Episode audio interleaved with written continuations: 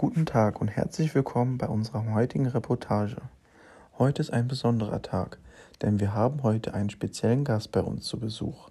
Hierbei handelt es sich um Jean-Baptiste Grenouet. Guten Tag, hallo.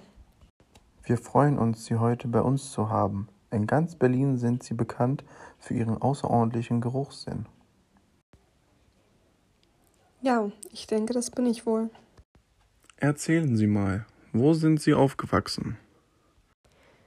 Aufgewachsen bin ich in Berlin-Neukölln. Doch dort habe ich es nicht ganz lange ausgehalten. Diese Gerüche haben mich einfach total überfordert. Die ganzen Abgase von den Autos, der Müll, der überall rumliegt, diese verschiedenen Essensgerüche aus verschiedenen Kulturen. Ich meine, an der einen Ecke riecht es nach Pizza, an der anderen nach Wurst und an der anderen Ecke riecht es dann wieder nach Döner. Diese Kombination aus verschiedenen Gerüchen hat mich in den Wahnsinn getrieben. Und bei dem Duft der Menschen will ich gar nicht erst anfangen. Oh, das kann ich verstehen. Das muss bestimmt ganz schwierig für Sie gewesen sein. Wie würden Sie denn die Gerüche der Menschen bewerten?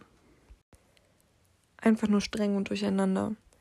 Einerseits gibt es einige Menschen, die scheinbar noch nichts von Parfüm gehört haben. Dieser Geruch kann dann schon mal sehr unangenehm sein. Doch andererseits benutzen manche auch eine halbe Flasche auf einmal, so kommt es mir vor. Es ist einfach nur sehr unangenehm, diese verschiedenen Gerüche zu riechen. Oft war meine Nase sehr gereizt, als ich in Neukölln lang gelaufen bin. Denn die verschiedenen Düfte, die die Menschen benutzten, waren sehr streng und meines Erachtens waren da mehr Männer als Frauen. Und der Geruch von Frauen gefällt mir um einiges besser. Die Männer rochen oft nach Moschus mit einer sehr holzigen Note. Ich muss sagen, ich habe den süßen, fruchtigen Duft von Frauen schon sehr vermisst. Nun, wie sieht Ihre derzeitige Arbeitssituation aus, Grenouille?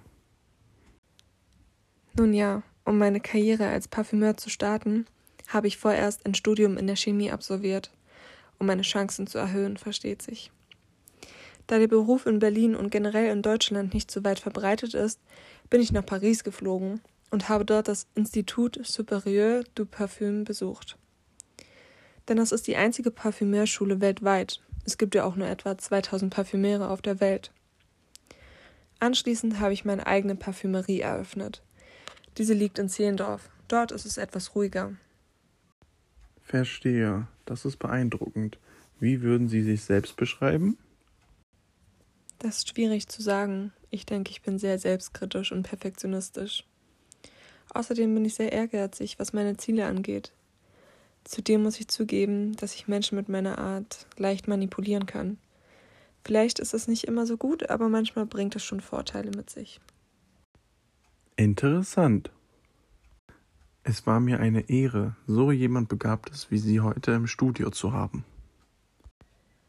Immer wieder gerne doch.